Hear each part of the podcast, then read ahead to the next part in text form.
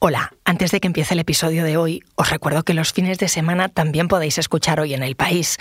En el episodio de ayer conocimos a Alain González Abad. A los 36 años sufre neuralgia del trigémino, un trastorno nervioso que le produce dolor crónico. Alain lleva 10 años, dice, con un cuchillo en la garganta, intentando que su cuerpo y su mente estén en un estado de tranquilidad total y evitar así que el dolor le atraviese la cara hasta la boca. De 3.600 días 360 por 10, 1600 me los he pasado en cama o con dolor heavy. La otra, efectivamente, es evitar el dolor. El dolor siempre está de fondo el miedo al dolor. Es una especie de, yo lo llamo no me dispares. Tienes una pistola muy cerca siempre, demasiado cerca. Un cuchillo en la garganta. Y entonces sí, me dijo una vez un médico, tú vives como el pavo que sabe que lo van a asesinar el día de acción de gracia. Es vivir con miedo. Mi trabajo, todo lo que he hecho es no tener miedo. Y ahora sí, os dejo con el episodio de hoy. Durante la campaña de las municipales y autonómicas y ahora en la precampaña del 23J, TikTok se ha llenado de contenidos virales que tendían a la derecha. El Partido Popular, sobre todo la líder en Madrid, Isabel Díaz Ayuso, ha sabido colar sus eslóganes en la red social más popular entre los jóvenes. En el último CIS, el grupo que más decía querer votar a Vox eran las personas entre 18 y 24 años. Parecería que esta generación se está haciendo más conservadora, incluso ultraconservadora. Sin embargo, esta afirmación tiene muchos matices. Soy Ana Fuentes. Hoy en el país ¿De verdad los jóvenes se están volviendo de derechas?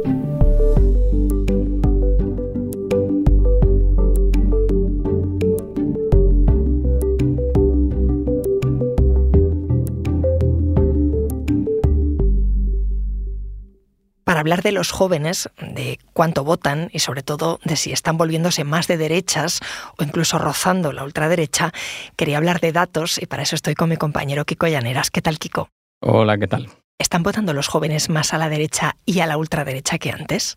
La respuesta es sí, pero con, un, con una advertencia muy rápida. Y es, primero, hay jóvenes votando de todo.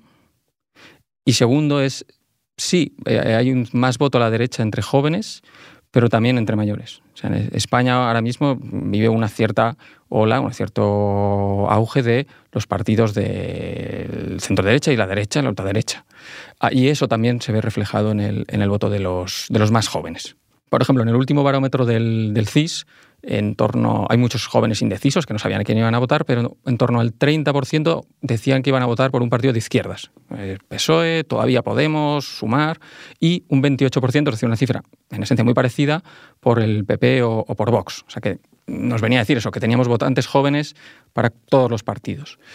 Sí es cierto mm, que desde 2019-20, como te decía, hay una tendencia a la derechización que es, digamos, transversal por edad. O sea, la hemos visto en, los jóvenes, se ven los mm, nacidos después de los 90, que cuando les preguntas, bueno, existe una cosa que es la izquierda, existe una cosa que es la derecha, si el 1 es la extrema izquierda y el 10 es la extrema derecha, ¿tú dónde te ubicas? Entonces le haces esa pregunta, ¿no? Entonces ahí los jóvenes sí que en media se colocan un poco más a la derecha hoy que hace cinco años. Y ese es un cambio significativo. Ah, esto puede ocurrir por dos maneras, porque hay jóvenes que, eh, cambian, digamos que antes eran más bien de izquierdas y ahora hay más jóvenes de más bien de derechas, o, bueno, de haber sido centro-derecha a ahora ubicarte en la derecha más pura, ¿no? En lugar de decir un 6-7, decir un 10, ¿no? Y esto parece coherente que eso esté ocurriendo porque, digamos, tenemos más oferta de ideas en ese, en, ese ámbito, porque hay un partido que es como Xbox que, que no existía. Entonces, parte de esa, digamos, extremización ha ocurrido probablemente dentro de gente que, igual ya estaba en la, derecha. Esto lo vemos igual con los nacidos en los 80, con los nacidos en los 70. Entonces, es cierto para los jóvenes, pero es cierto en general. Kiko, además de contigo, queríamos hablar con algunos jóvenes de entre 19 y 23 años para ver cómo perciben todo esto. Así que mi compañera Belén Remacha estuvo charlando con Alex, María, Candela, Yago y Cristina. Todos ellos han votado, les interesa la política, se mueven además en un espectro amplio entre Más Madrid y el Partido Popular. Estudian en la universidad, aunque alguno trabaja también. Sí que es verdad que antes de, o sea, pues como por cuarto era eso así, todo el mundo era de Vox porque era lo que estaba de moda, todo el mundo hablaba de Vox, todo el mundo era de Vox, todo el mundo llevaba las pulseritas estas de España que pone Vox, pero todo el mundo. Sí que es verdad que ahora a la hora de votar yo creo que la gente mmm, creo que se ha leído un poco de lo que va cada cosa y sí que es verdad que la gente que es de derechas pues más PP y tal, pero no creo que haya tanta gente que sigue votando a Vox. Como que de pequeños sí que está más de moda porque es a lo mejor lo que escuchan en la tele o lo que da más revuelo al final, pero luego a la hora de votar yo creo que la gente, no sé, quiero pensar que vota un poco con más cabeza. Eso que dice María de que cuando estabais en el cole o en el instituto estaba como de moda ser de Vox, ¿eso lo habéis visto todos? Sí, sí. Y simplemente porque es de moda, porque luego tú hablas con esa gente y les pones lo que es y lo que pasa, y dicen, ah, bueno, sí, pero Sí, porque además han creado una imagen, o sea, tú ves a una persona con una pulsera de España y ya directamente piensas que es de Vox. Le escuchas hablar y dices, joder, si estás muchas veces hablando en contra de ti mismo. Creo que es porque nunca hemos vivido igual acontecimientos políticos que nos hayan marcado como generación como para tener mm, ganas de hacer algo, por así decirlo. O sea, nunca hemos vivido una guerra o una dictadura y hemos nacido en un país en democracia en el que no sabemos qué ha pasado y no, o sea, no hay una digestión y siento que mm, o sea, no llega a ser una moda, sino una forma de pertenecer a algo y una herencia, porque no hay memoria histórica y lo veo en, en gente que realmente no está basando sus ideas en nada. O sea, quieras o no, el que Mm, te tiemble un poco el suelo, te vuelve a la realidad y te hace activo políticamente que ahora mismo no lo somos. Dices que no habéis pasado por ninguna crisis, pero la pandemia no fue un poco vuestra crisis. Ha sido nuestra crisis, pero al final mm, la hemos convertido como, o sea, no, no hemos hecho bien la política en ese sentido porque no nos hemos replanteado porque simplemente hemos pensado muy egoístamente en yo quiero salir de fiesta o yo quiero irme a un bar, a una terraza, entonces... Pero tu Candela, eres muy autocrítica con tu generación, veo. Puede ser. Al final la historia tú la aprendes, la vomitas en el examen, pero no la comprende. Y al final con la política pasa igual, a ti te enseñan, creo que es en segundo de la ESO, en tercero, cómo funciona el Parlamento, el Congreso y tal, y, pero no te enseñan realmente qué se hace y cómo se hace. Y la moción de censura, pues yo lo he escuchado en la tele, en Twitter, en todos lados de está Pedro Sánchez y nadie la ha votado, cuando realmente tú al, al peso en su momento le votaste. Justo le pilla la pandemia, eh, le está pillando la pospandemia, ahora estamos en la guerra de Ucrania. Y son muchos problemas juntos donde al que le echas la culpa es a él. Y a lo mejor también por eso, pues al final una persona de 18, 19, 20 años que vaya a votar por primera vez, a lo mejor sí le influye en ese voto. Es curioso, estaba pensando que tradicionalmente se pensaba que los jóvenes eran de izquierdas. De hecho, muchas veces partidos de izquierdas han propuesto bajar la edad de voto a los 16 años. Al final eso ha quedado en nada.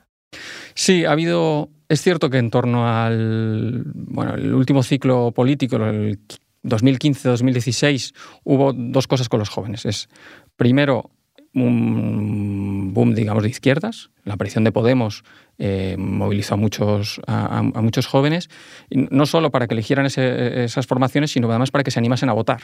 hubo un, repunte en el voto joven que los jóvenes tradicionalmente votan poco. ¿Qué ha pasado? Que esta ola, digamos, eh, hacia la derecha lo que ha hecho es reducir, digamos, esa, esa ventaja. Todavía probablemente hay más jóvenes votando a la izquierda que de derechas, el margen es pequeño, gente entre 16 y 18 años, pues no es mucha gente, no va a votar mucha gente, eh, no parece un elemento transformador del resultado electoral y entiendo que en algún momento dado pues han dejado por el, por el, por el camino estas ideas. Esto que mencionabas de la extremización, que los jóvenes sean un poco más eh, de derechas que sus hermanos mayores, ¿por qué es?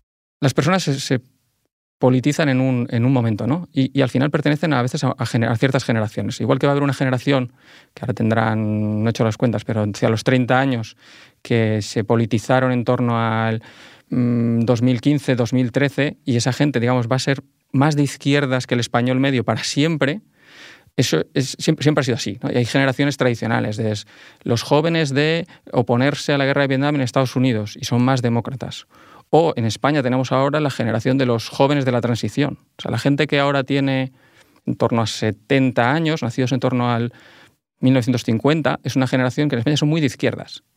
Entonces ahora, por ejemplo, te decía que casi toda España se ha derechizado, casi todas las edades, la excepción es esa gente. O sea, la gente de en torno a 70 años hoy no se ha movido a la derecha como el resto del país, probablemente porque es gente que se socializó mucho, pues eso, en el final del, del, régimen franquista y digamos su voto se ha quedado un poco, un poco ahí. ¿no? Entonces, igual que dicen que los gustos musicales se hacen cuando eres joven y te acompañan toda la vida, con, con el voto pasa un poco igual. Eh, ¿Tú dirías de alguna manera que la ultraderecha ha conseguido venderse como, como punk, como antisistema? Lo ha intentado y, sí, sí, cierto rédito le habrá dado.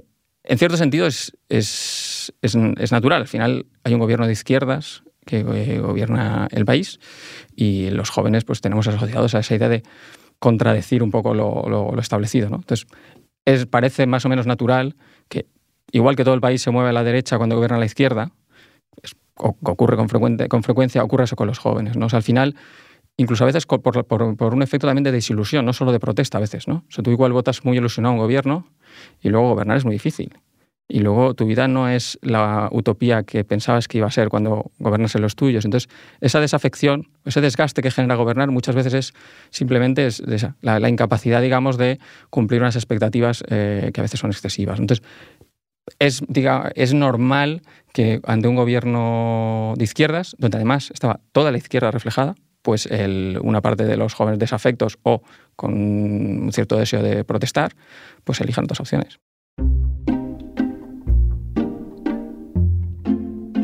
¿Vosotros discutís mucho de política con amigos que piensen distinto a vosotros? Eh, ¿Notáis el ambiente tenso? O sea, sí que es verdad que no hablamos de política, pero pero bueno, bien, o sea, se puede convivir. A ver, también depende de la persona que sea de derechas. Por ejemplo, yo soy lesbiana, pues no voy a estar con alguien que vote a Vox porque no me está respetando a mí. Con el PP, pues bueno, depende, pero, pero sí que de vez en cuando pues hablamos algo de política, pero muy, muy breve. Lo he hablado con mis amigas y sobre todo hemos llegado a darnos cuenta que nosotras desde muy pequeñas se nos ha dicho que como que es mejor no hablar de política. Siento que al final la gente de izquierdas y la de derecha se aglutina, habla de su política, se queda ahí, va a las urnas, vota y no hay un debate real ni una escucha. Entonces yo creo, por ejemplo, que hay esperanza si se enfoca bien. Si dejamos de decir no voy a hablar contigo porque eres de derechas o porque eres de izquierdas, porque si no, entonces, ¿cómo vamos a nunca se abre un diálogo y nunca vas a dar pie a que la otra persona, eh, la derecha, entienda igual las políticas sociales o los de izquierdas entendamos otras preocupaciones. Entonces, si no hay diálogo, pero si nos ponemos a hablar sí que hay esperanza. Enseguida volvemos. Hola, soy Bárbara Ayuso, periodista del País Audio. Desde hace meses trabajo con mi compañero Braulio García Jaén en el llamado Crimen de la Viuda de la CAM. Para quien no lo recuerde, hablo del asesinato de María del Carmen Martínez en 2016, que apareció con dos tiros en la cabeza en el concesionario propiedad de su familia en Alicante. El único acusado por su asesinato fue Miguel López, su yerno, que lleva siete años en un limbo judicial en el que no es culpable ni tampoco inocente. El resultado de nuestra investigación es un podcast de cuatro capítulos que titulamos El enemigo y que podéis escuchar ya en elpaís.com y en todas las plataformas.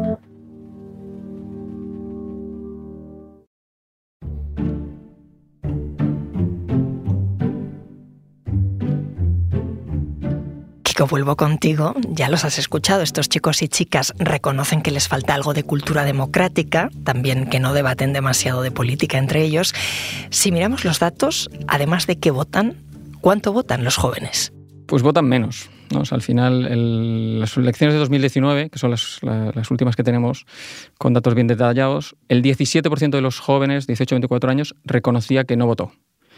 Entonces, serán más los que no votaron, pero ya un 17% lo, lo, lo, reconoce, lo dice en una encuesta. ¿no? En cambio, entre la gente de más de 65 años era solo el 9%. O sea, digamos, la abstención pues iba cerca del, del, doble. Sabemos que votan menos. ¿Y siempre ha sido así? Ha sido tradicionalmente así y en cierto sentido también es natural, Eh, digamos, su voto está por conformar, ¿no? Ellos hablan de cultura, pero también hay, esto también es una praxis, ¿no? Esto es una cosa que uno se va haciendo poco a poco, a por qué se vota y por qué importa y qué opciones hay. O sea que en ciertos es natural que es algo que tú vayas haciendo.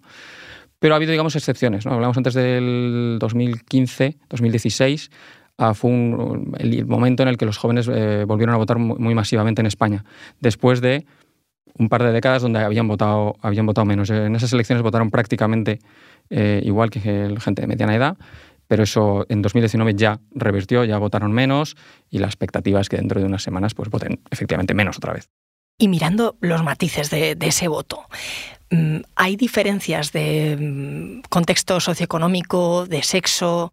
Hay, digamos, los, los mismos que con los adultos, o sea, al final renta, eh, nivel educativo, pues todo es un predictor de votos. Al final, la gente muy joven, 18-24 años, eh, su voto es todavía, digamos, un poco familiar. Y de hecho, su voto probablemente, de esto no hay datos muy buenos, pero se intuyen algunas pistas, se parece más al de sus padres que cuando tienen 25 o 30. Porque, bueno, sí, al final es un voto, digamos, muy de clase en el sentido que es el voto de tu casa, ¿no? Ahí no hay voto rebelde de castigar a los padres. Debe haber algunos, pero debe haber también voto obediente que acaba compensándolo. Luego, por sexo, hay un, un elemento llamativo esta vez, que es que en esa derechización de la que estamos hablando, eh, parece más firme en los chicos que en las chicas. Es decir, el voto se ha movido más a la derecha, en la franja 18-24 años, según datos del CIS siempre, más para los chicos que para las, que para las mujeres jóvenes. ¿Y eso también pasa en edades superiores? No necesariamente y no con esa intensidad. Pasa en algún grupo, pero es, algo genuino de los, de, los, de los jóvenes. El movimiento hacia la derecha es general, en los jóvenes es particular, en los chicos no tanto en las chicas. O sea, yo creo que hay eh, sobre todo un grupo de chicos jóvenes que les han metido la idea esta de que el feminismo coarta sus derechos y al final, pues cuando eres un chico muy joven, no tienes las ideas claras y a ti te están metiendo en la cabeza todo el rato como el provocarte el miedo a que van contra ti, pues eh, la, reacción es mucho más eh, extremista que si lo comprendieses desde otro plano. Entonces al final se crean muchos jóvenes que van a votar a Vox porque consideran o al PP o lo que fuera, o a extrema derecha, porque interpretan que el feminismo va en contra de ellos, que cuarta sus derechos, o el rollo este como de super machirulo, super hombre, super tal, que piensa que, pues eso, que el feminismo eh, va contra él.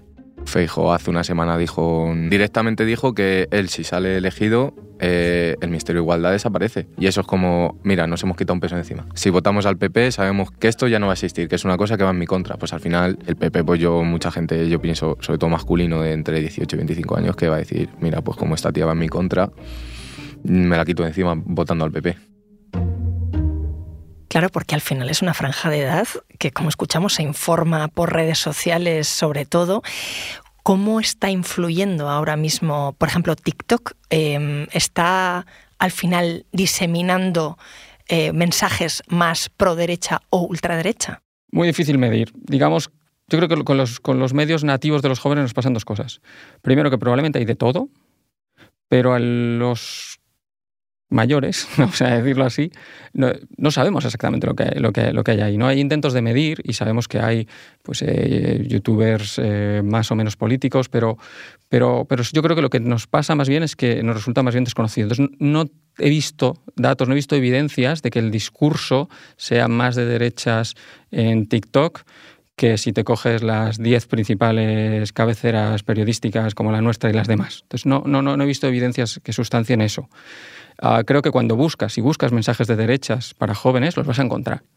Pero mm, también decimos medios eh, con mensajes de derecha generalistas. Entonces, no, creo que sea, que sea o que tengamos pistas de que haya algo, haya algo singular, singular ahí. Pero al final, por el propio funcionamiento de las plataformas, cuando buscas un contenido, te recomiendan otro. Eso es, o sea, oferta sí que va a haber. ¿Hay mensajes de derechas en redes sociales, en TikTok, en Instagram, donde sea? Sí, desde luego. Eh, los algoritmos funcionan de manera que si tú, bueno, esto todo el mundo lo ve, ¿no? O sea, si tú ves vídeos de perros graciosos, solo te salen vídeos de perros graciosos, ¿no? Pues sí, claro, si tú coges el sendero de los mensajes antifeministas eh, de jóvenes eh, youtubers bromeando con estos asuntos, pues probablemente veas un vídeo de estos detrás de otro. Yo en TikTok no creo que es, o sea, bueno, por lo menos a mí no me sale, no me salen tantas cosas de política, pero porque yo creo que TikTok es más ver vídeos chorra, olvidarte un poco de todo, ver a cuatro tíos haciendo un baile y pasar al siguiente y ya está. O sea, sí que es verdad que de vez en cuando te sale alguno, pues como la canción esta de Ayuso de Ganas, eso se hizo muy viral, pero yo creo que era más por el meme que por política en sí. Si te sale, a mí me salen, por ejemplo, muchos muchos vídeos de voz que digo, ¿por qué me sale esto si yo no es a lo que yo doy me gusta, no es el contenido que yo busco? Y es porque al final la gente que yo sigo o a la que le doy me gusta, da me gusta a esos vídeos. Por eso me salen, si no, no me saldría.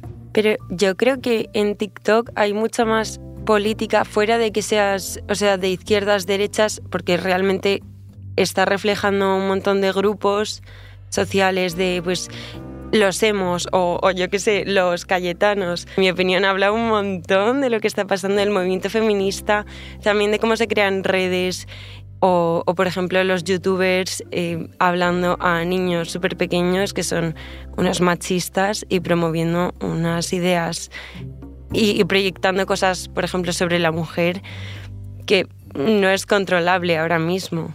Yo lo veo en amigas y amigos que tienen como una idealización, por ejemplo, de la familia siendo súper joven y yo creo que realmente es porque estás bebiendo pues eso. O también pues toda la movida de feta, que es eh, hacer un poco abrir el Opus Dei también por las redes y captar de una forma súper fácil y, y así pasa pero con todos, toca todos los palos al final.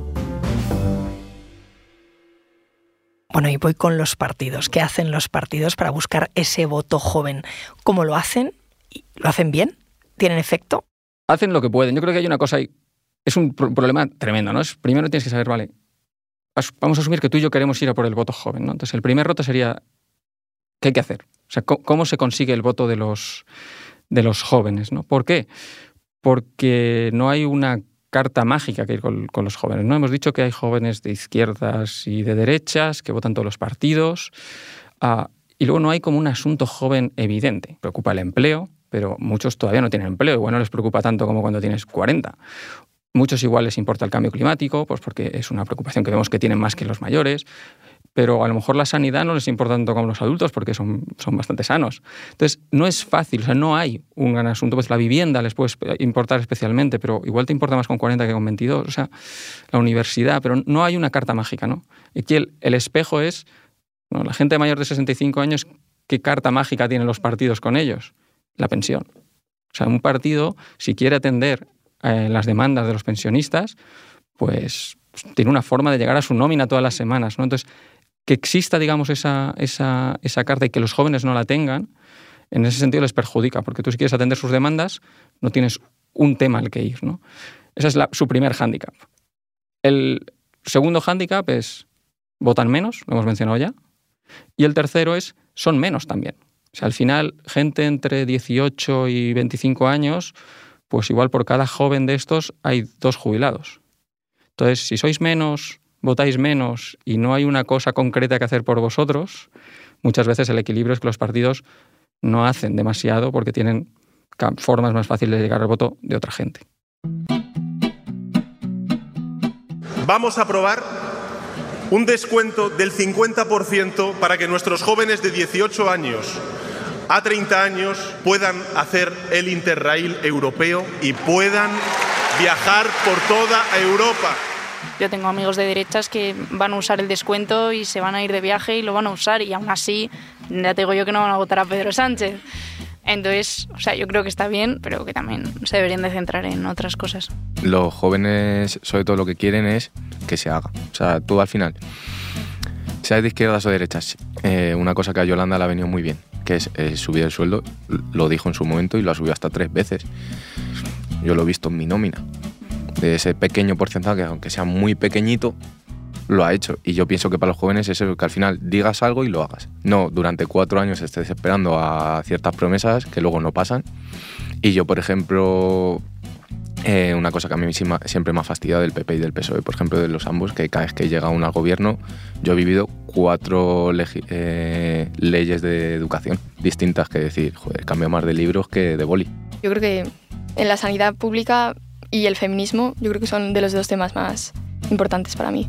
Yo por lo menos lo siento en la ansiedad que me da em, el decir, no me voy a ir de casa en la vida, mis padres me van a tener y yo voy a tener 60 años y voy a vivir aquí porque un metro cuadrado, eh, igual en la ciudad en la que quiera vivir en Madrid o en cualquier otra, pues ni lo voy a poder...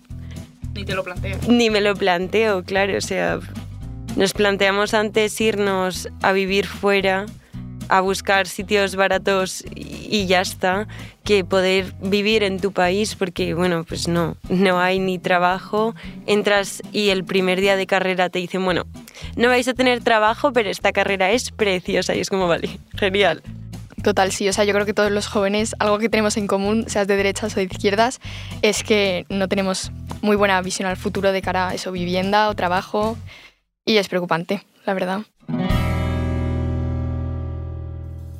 escuchándolos nos hablan de vivienda, de salarios, de empleo. Eh, son problemas reales y son reclamaciones eh, legítimas, ¿no? que quizás la reflexión que tenemos que hacer los mayores es que igual estas ideas hay que atenderlas no porque es un cálculo electoralista que les convenga a los partidos, sino simplemente porque, porque son buenas ideas.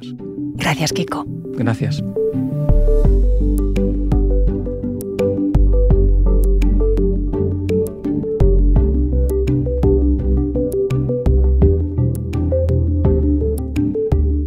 Este episodio lo ha realizado Belén Remacha, la grabación en estudios de Camilo Iriarte, el diseño de sonidos de Nicolás Chabertidis, la edición es de Ana Rivera y la dirección de Silvia Cruz La Peña.